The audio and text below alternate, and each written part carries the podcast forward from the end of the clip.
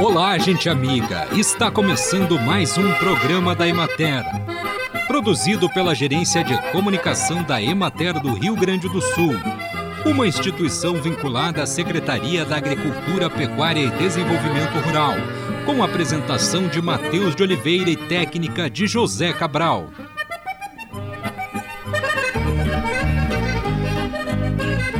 O risco de desenvolver um câncer de pele existe o ano todo, de forma que o protetor solar deve ser aplicado todos os dias. No verão, porém, com o aumento da incidência dos raios ultravioleta do tipo B, principalmente entre as 10 da manhã e as 4 horas da tarde, ficamos ainda mais vulneráveis às queimaduras solares.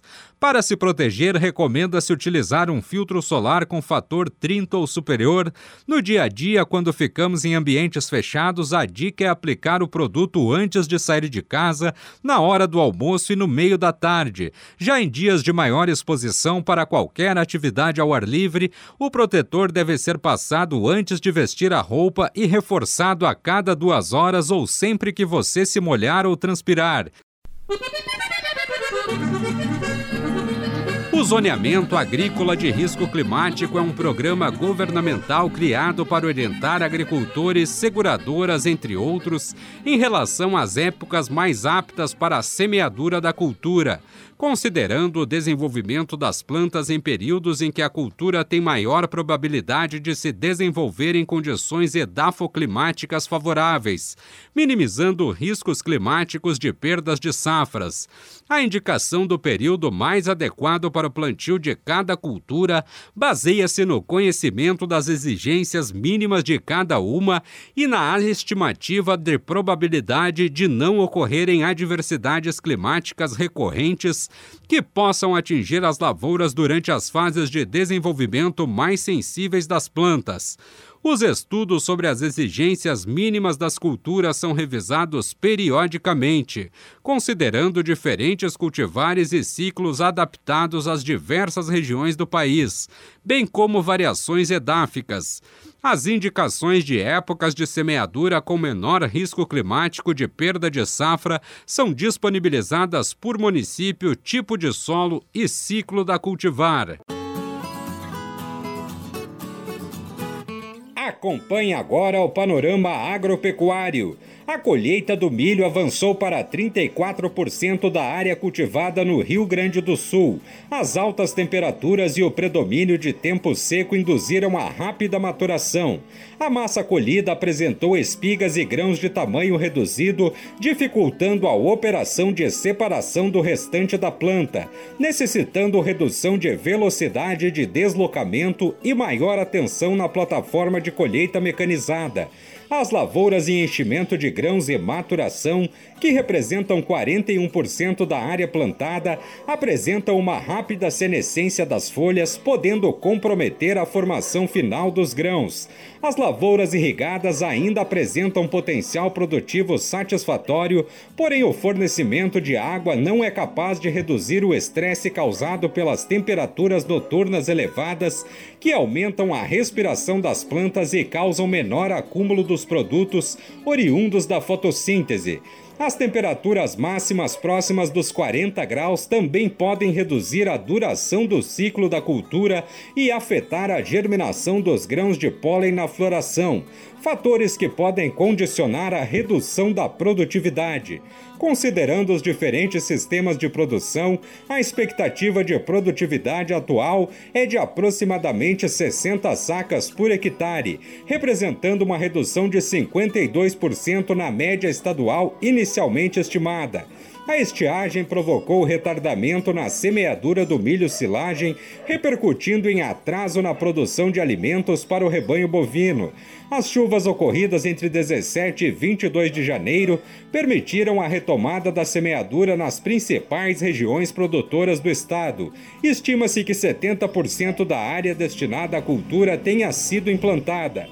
A colheita já alcançou 48% da área ocupada com milho para silagem e a produtividade obtida é de 17,5 toneladas por hectare, representando 52% de redução na quantidade inicialmente estimada. A qualidade do material ensilado também está aquém da expectativa inicial, com plantas com folhas mais fibrosas e com proporção de grãos abaixo do ideal.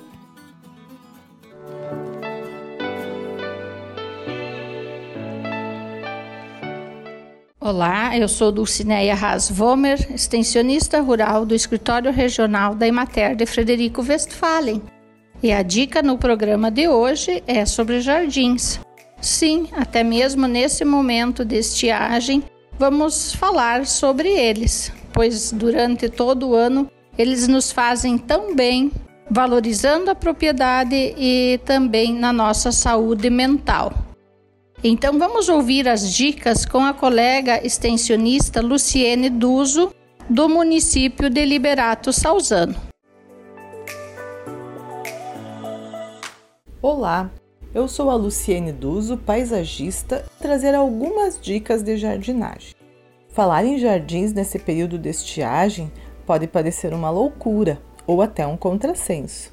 Mas não, talvez esse seja o momento exato de olharmos a paisagem ao nosso redor e verificarmos o que está resistindo, o que continua verde, o que mais se adapta ao nosso clima tão extremo de frio com geada no inverno e calor de 40 graus no verão. Que tipo de jardins estão sobrevivendo em meio a essa crise hídrica? Bom, respondendo, podemos perceber que os jardins mais simples, com menos variedades de plantas, com menos sofisticação, são os mais fáceis de manter. Por exemplo, os jardins com três espécies ou até cinco espécies são jardins menores ou jardins com menos plantas, e a gente pode escolher plantas que se adaptam ao nosso clima. É claro que nenhum jardim irá sobreviver sem água, pois o jardim é como um banquinho de três pernas, sendo uma perna água, a outra adubação e a outra mão de obra. Se faltar uma dessas pernas, o banquinho cai e o nosso jardim morre.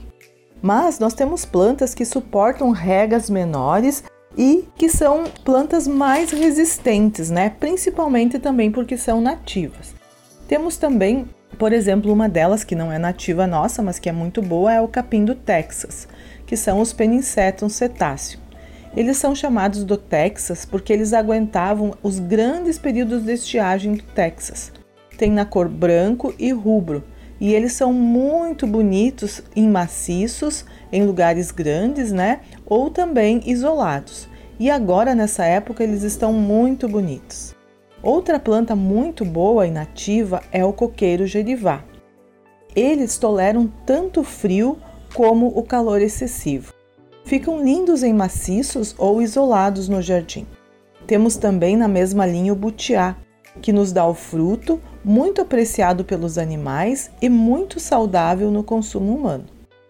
E se quisermos uma planta muito florida, colorida, que está no seu pleno vigor nesta época, temos a lantana, em várias cores: amarela, laranja, vermelha, branca, lilás, multicolorida. Elas são nativas, muito resistentes ao calor. No inverno, queimam e secam. Mas assim que inicia a primavera, uma poda e uma boa adubação fazem elas brilhar em todas as outras estações. Ficam floridas o tempo todo e também podemos usar em maciços ou isolados e até em vasos ou pequenos grupos.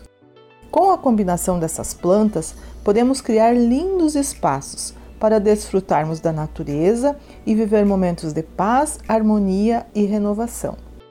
Quando pensar em fazer um jardim, lembre de pensar no clima em que ele irá morar. Com certeza ele vai ficar muito bonito. Um grande abraço a todos. E então, o que você achou dessas dicas? Quais são as plantas que você percebeu em sua propriedade que são mais resistentes? Ou que então você pode passar a pensar em colocar elas na sua propriedade? Estas dicas em nome do nosso projeto regional Jardins do Norte Gaúcho. Um projeto que tem o objetivo de valorizar as propriedades rurais, melhorando a sua apresentação através do paisagismo, de jardinagem, do saneamento básico e também do saneamento ambiental. E é claro, também pensando na nossa qualidade de vida e da sua família.